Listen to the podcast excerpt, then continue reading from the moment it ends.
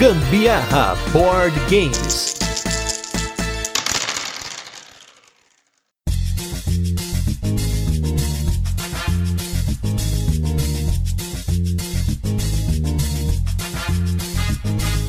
Fala galera, beleza? Aqui é a Carol Guzmão. E aqui é o Gustavo Lopes e esse é mais um episódio do Gambiarra Board Games, o seu podcast filler sobre jogos de tabuleiro que faz parte da família de podcasts Papo de Louco.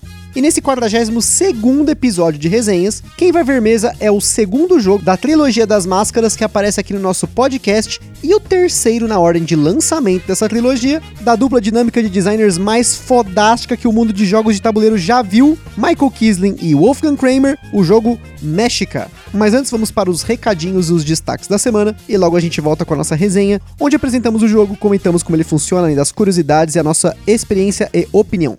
E nessa semana nós tivemos dois destaques aí dos jogos que nós jogamos, né? Como a gente já comentou várias vezes aqui no podcast, a gente tem jogado pelo menos um jogo por dia. E um deles que viu mesa pela primeira vez aqui em casa foi o Viagens de Marco Polo da Devir que é um jogo de alocação de dados muito inteligente. A gente aqui gosta bastante de jogos de alocação de dados. Então, assim que a gente pegou o esquema do jogo, nossa, o negócio fluiu muito bem. Que jogo da hora! Esse esquema de você viajar pelo tabuleiro e colocando seus postos, né? Porque a ideia do Viagens de Marco Polo é você utilizar aí um dos personagens dessas andanças aí, né? Da, da figura, né? Histórica do Marco Polo. E você viaja pelo tabuleiro, fazendo aí algumas rotas e ganhando pontos, pegando recursos, trocando recursos, fazendo comércio, né? E a gente teve duas diferentes estratégias aqui. A Carol ela focou nos contratos e eu foquei nos objetivos e nas viagens, né? E nós vimos aí cada um como que funciona esse, vamos dizer assim, esse balanço, né? Porque ele é um jogo extremamente apertado.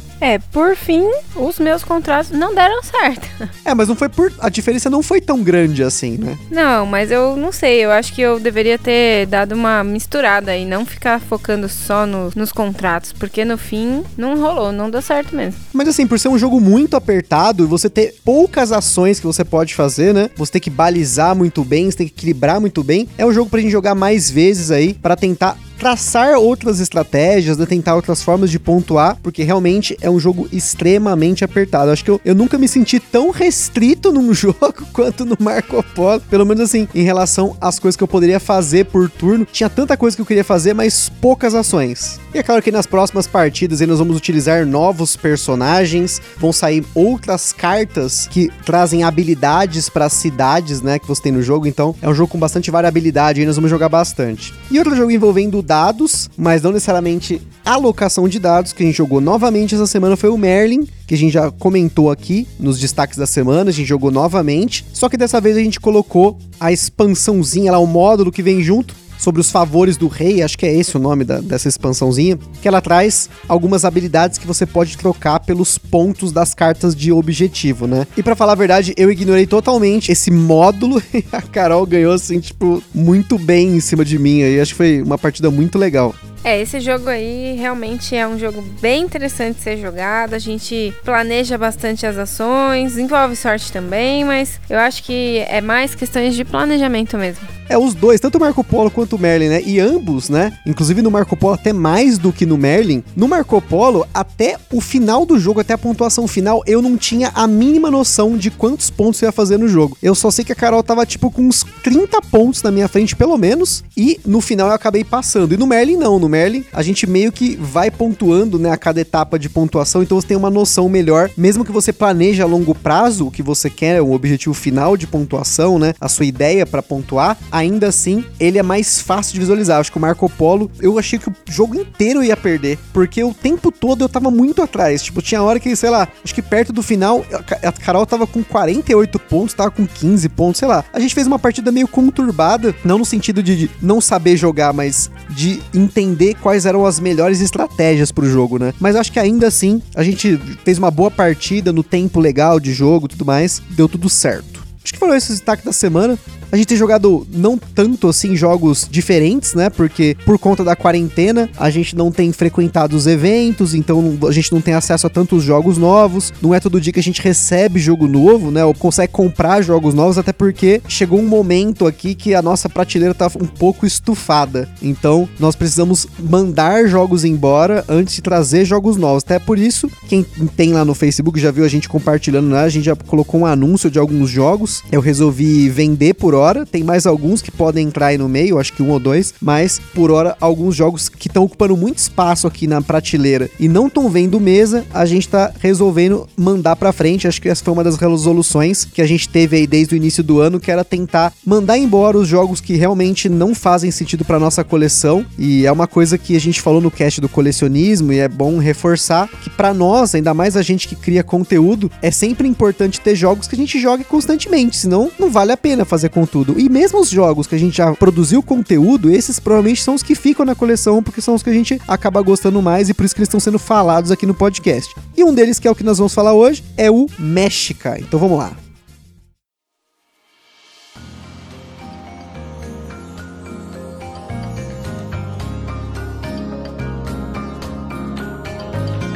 O Méxica é um jogo de 2 a 4 jogadores lançado aqui no Brasil pela Conclave, com partidas que duram em média uma hora, uma hora e meia, já com os 5 a 10 minutinhos de setup inclusos. As mecânicas do México são colocação de peças, movimento em grade, que nós esquecemos de mencionar no cast do Tikal, que também tem esse mesmo tipo de movimento, controle e influência de área, pontos de ação e uma mecânica que não apareceu aqui ainda, que é o cerco de área, que é basicamente você cercar uma área para pontuar ou fazer uma ação. Na nossa escala de complexidade, o México recebeu 4 de 10 também, estando aí junto com o Tikal. Mas se tivesse que escalar a complexidade entre os três da trilogia, Tikal no topo e o México lá embaixo com o Cusco no meio. Todos aí dentro dessa classificação aí de 4 de 10 na nossa escala de complexidade. Você encontra o México na faixa dos 250 reais, que é um preço bem pago pela qualidade dos componentes do jogo. Novamente, a Conclave trouxe a versão repaginada do jogo da Super Meeple com os templos em resina, e ele é totalmente independente de idioma, assim como seus irmãos da trilogia das máscaras. O México se passa em 1325, na ilha em que a futura capital asteca, a cidade de Tenochtitlan, será construída, no caso aí, por nós. Foi sobre as ruínas dessa cidade que o imperador Charles V construiu a cidade do México depois de dominar os astecas e dragar o lago. Cada um dos jogadores assume o papel de um Pilimexica, um nobre que tem como função criar distritos chamados de calpuli, pontes para interligá-los, criar canais para cercá-los, usando da melhor forma possível o terreno da ilha. No México, os jogadores utilizam pontos de ação para mover seu Pilimexica pelo tabuleiro, construir canais para cercar seus distritos e então fundá-los. Aleatoriamente, fichas de Calpulli são colocadas no começo da primeira e da segunda rodada do jogo, com o tamanho que os distritos devem ter e quantos pontos de prestígio os jogadores presentes na fundação irão pontuar. Para fundar um distrito ou construir um templo, seu Pilimexica precisa estar no local. Para as demais ações de construção, não é necessário. Os jogadores também podem construir ou realocar pontes pelo tabuleiro para atravessar canais e navegar por eles, além de construir templos dentro, com tamanhos aí de 1 a 4 andares, no intuito de louvar os deuses com tais construções magníficas. Inclusive as peças do jogo são aí magníficas, né? Essas peças de resina, que são os templos, né? Esses templos eles podem ser construídos dentro e fora de distritos, mas os templos construídos dentro de distritos farão parte da contagem de pontos no final das rodadas, como parte do controle e influência diária de cada jogador em cada distrito. Você também pode comprar fichas de ação caso não queira gastar um ou dois pontos de ação no seu turno para poder utilizá-los depois. O jogo tem duas grandes rodadas, que são chamados de períodos, e no final de cada período, os jogadores pontuam em cada distrito de acordo com a soma de andares dos seus templos ali presentes. No fim da segunda rodada, que seria o fim do jogo, os jogadores recebem pontos por distritos fundados e por áreas que foram distritos que não foram fundados também. Você também ganha pontos por estar no templo central da ilha no fim de cada período.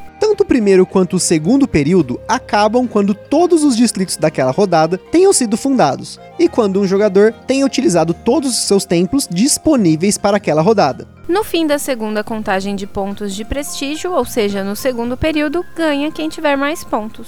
E antes da gente continuar, como sempre, vamos comentar sobre os parceiros do nosso podcast. Em primeiro lugar é Acessórios BG, que é uma empresa que faz acessórios para board games. Eles fazem playmats, eles fazem overlays, eles fazem itens aí com impressão 3D para você colocar nos seus jogos, para você cada vez mais melhorar suas jogatinas aí ter um jogo com um diferencial, né? Acesse lá www.acessoriosbg.com.br.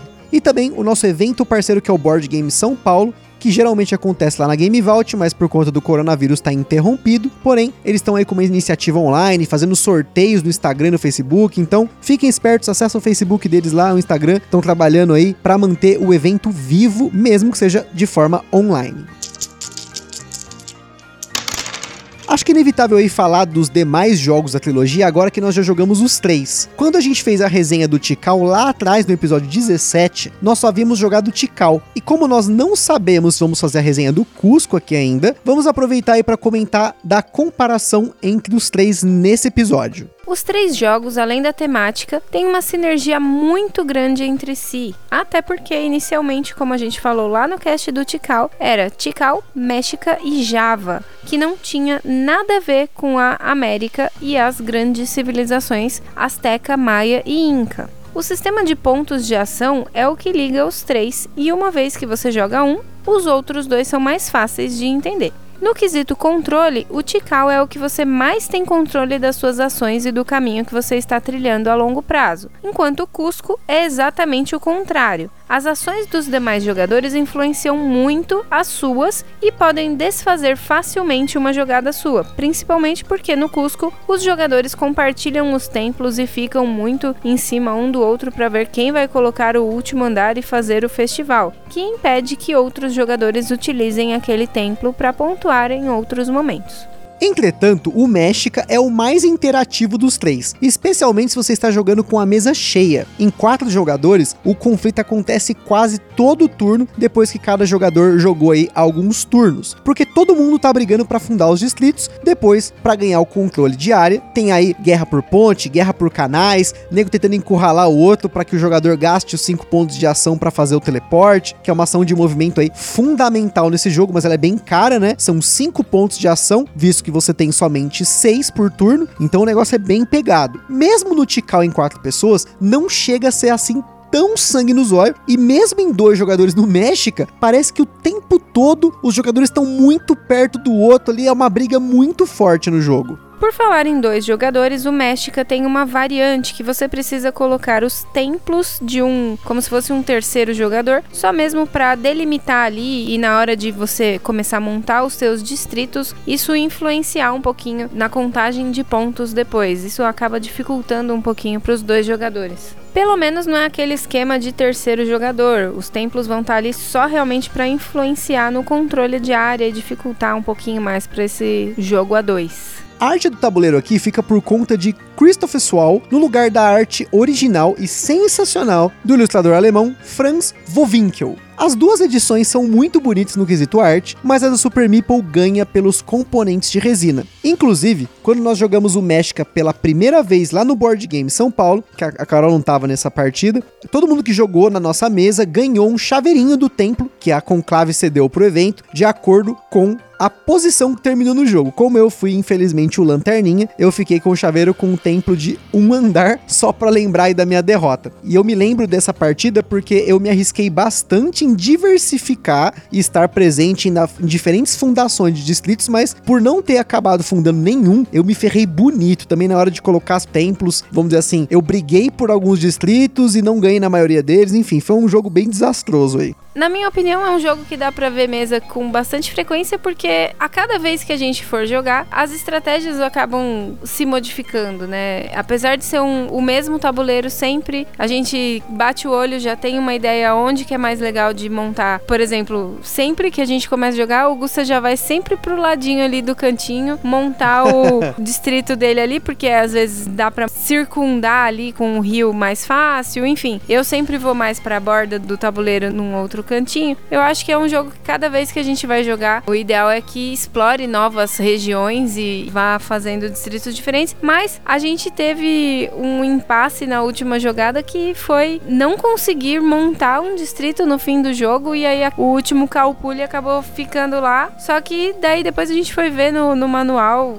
o manual em inglês tinha a orientação de como proceder naquele caso, que seria não construir um distrito e realmente aquele tile ficar sobrando. É, fala a verdade assim, eu não voltei a olhar o manual em português, mas eu tenho uma dificuldade muito grande com os manuais dessa trilogia nova das máscaras, assim. Não a forma como o texto está escrito, mas a organização das páginas. Eu não sei, ele é um manual meio confuso. Na hora de achar as coisas nele, eu sinto um pouco de dificuldade. Os textos eles são colocados em várias colunas, é meio bagunçado. Eu acho que o manual da edição antiga, eu cheguei a ver esse manual, ele era um pouco mais direto. Era mais direto ao ponto, assim, numa sequência de texto, né? Mas realmente, se em algum momento do jogo você não consegue fundar um distrito ou acabar as peças de canal e também chegar nesse mesmo impasse, o jogo ele tem essa regra entre aspas que o jogo acaba ali, tipo, acabou, não dá pra fazer, você descarta tudo, aí a hora que termina um jogador de gastar suas peças de templo, aí acaba o jogo. Também é um jogo muito difícil de você balizar o tabuleiro, porque você tem ali um tabuleiro enorme e você tem esses esquemas de colocar os canais para montar o, os distritos de diversas formas. Então é natural que é impossível de você pensar em todas as possibilidades. Então é, é bem por isso que você tem isso na, na regra, né? Tipo, tem uma exceção que se não der pra fundar, não funda. Mas o México, ele é um jogo para quem gosta de ferrar os outros. Se você não gosta de interação, se você não gosta de jogos que você tem esse sangue no zóio aí de um ferrar outro, a gente não recomenda porque a grande sacada do México é você fundar, obviamente, os distritos, mas também brigar por esses distritos. Então, a partir do, sei lá, dos um terço da partida pra frente, era só sangue no zóio. Era a Carol mandando uma coisa pro lado, fundando distrito, eu ferrando com ela, no caso, em dois jogadores. Em quatro jogadores é pior ainda, porque vira aquela salada, o tabuleiro continua com o mesmo tamanho, com quatro pessoas. Se com dois já é pequeno, você imagina com quatro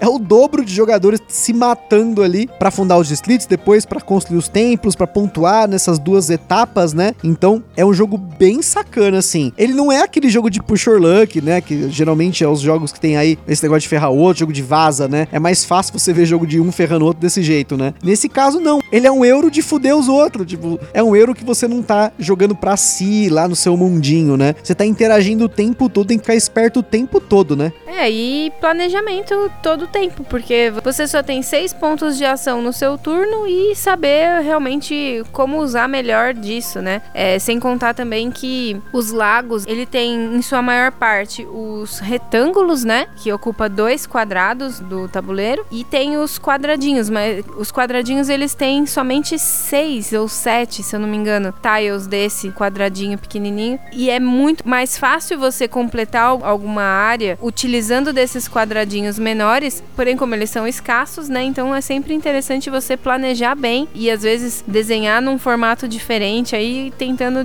de uma forma que você possa utilizar mais dos tiles maiores, enfim. Outra coisa que a gente reparou nessa última partida do México é que você tem esse esquema que você constrói, né, os canais pela ilha, que você pode usar as pontes para se mover entre elas. E na nossa última partida, o tabuleiro tava tão maldito, mas tão maldito que não tinha uma ligação entre pontes. A gente conseguiu isolar todas as pontes que a gente construiu, não ligando os canais com o mar e nem ligando os canais entre si. Sempre tinha ali um espaço de ilha em branco. Então ficou um monte de lago na no nossa ilha. Tipo, a ilha ficou uma bosta, né? Ficou, pelo menos em relação a fundadores aí de canais, né? A gente foi o pior possível Mas nessa última foi partida. a nossa ideia para sacanear o coleguinha mesmo, é.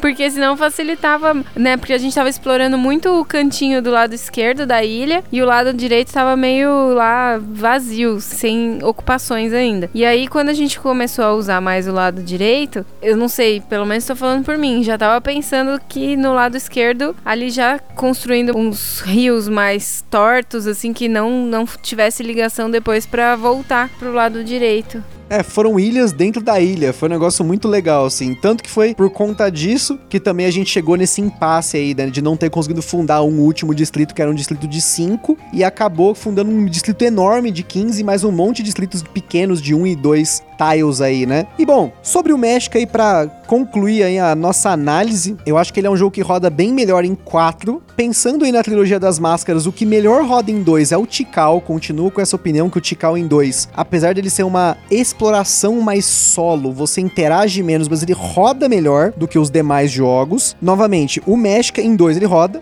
rodou legal, a gente joga, gosta de jogar. Em 3 e 4 ele é melhor. Tikal, ele é muito bom em 2, muito bom também em 3 e 4 jogadores. O Cusco a gente só jogou em 4 pessoas, então não tem como a gente falar aí, mas pelo menos pelas características do jogo, eu imagino que o Cusco também não seja tão bom em 2 quanto ele é num número maior de jogadores. Os três são muito bons, mas na ordem de preferência eu fico com o Tikal em primeiro, México em segundo e depois o Cusco pelo menos por hora. Mas como eu comentei, a gente só jogou uma única partida de Cusco. Talvez se a gente jogar o Cusco no futuro, essa ordem mude. Mas por hora, Tikal, México e Cusco para mim. É, não tô puxando saco não, mas eu concordo. Para mim, Tikal, México, Cusco também. Inclusive, só para deixar claro que isso não desmerece nenhum nem outro, tá? Tanto que nós temos tanto Tikal quanto México hoje, nós compramos ambos os jogos. Depois de ter jogado pelo menos uma vez, nós gostamos bastante, mas são jogos diferentes, tá? Por mais que eles estejam interligados pelo tema, pela trilogia e também pelo sistema de ponto de ação, eles são jogos para diferentes momentos, pelo menos pra gente. O México, como eu falei, é um jogo mais interativo, é um jogo mais competitivo em relação a um querendo ferrar o outro, como a gente reforçou várias vezes aqui.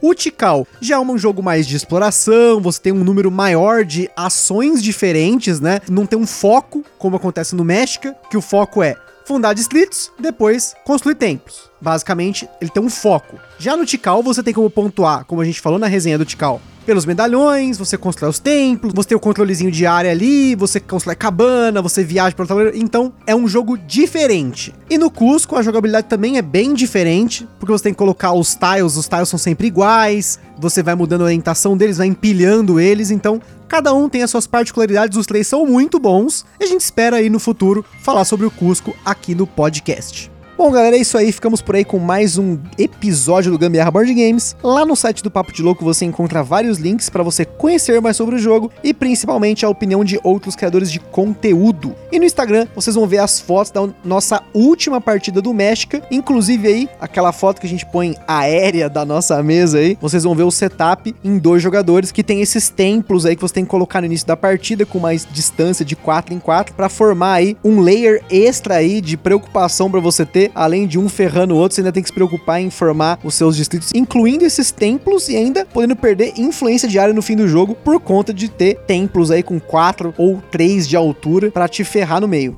E como sempre, se você jogou, comprou algum jogo que a gente falou por aqui no podcast, ou se quiser sugerir alguma coisa pra gente dar uma conferida, manda aí aquela mensagem no Instagram ou um e-mail no contato arroba papodelouco.com. E para quem tem loja, editora ou alguma coisa relacionada a jogos de tabuleiro e quer fazer uma parceria ou gravar um cast aí com a gente, já tem aí o nosso contato. Compartilhe esse podcast com a galera no Facebook, no WhatsApp, no Instagram. E é isso aí, gente. Eu espero que vocês tenham curtido mais um episódio aí de resenhas sobre os jogos que a gente gosta. Um forte abraço e até a próxima. Falou, tchau, boa semana.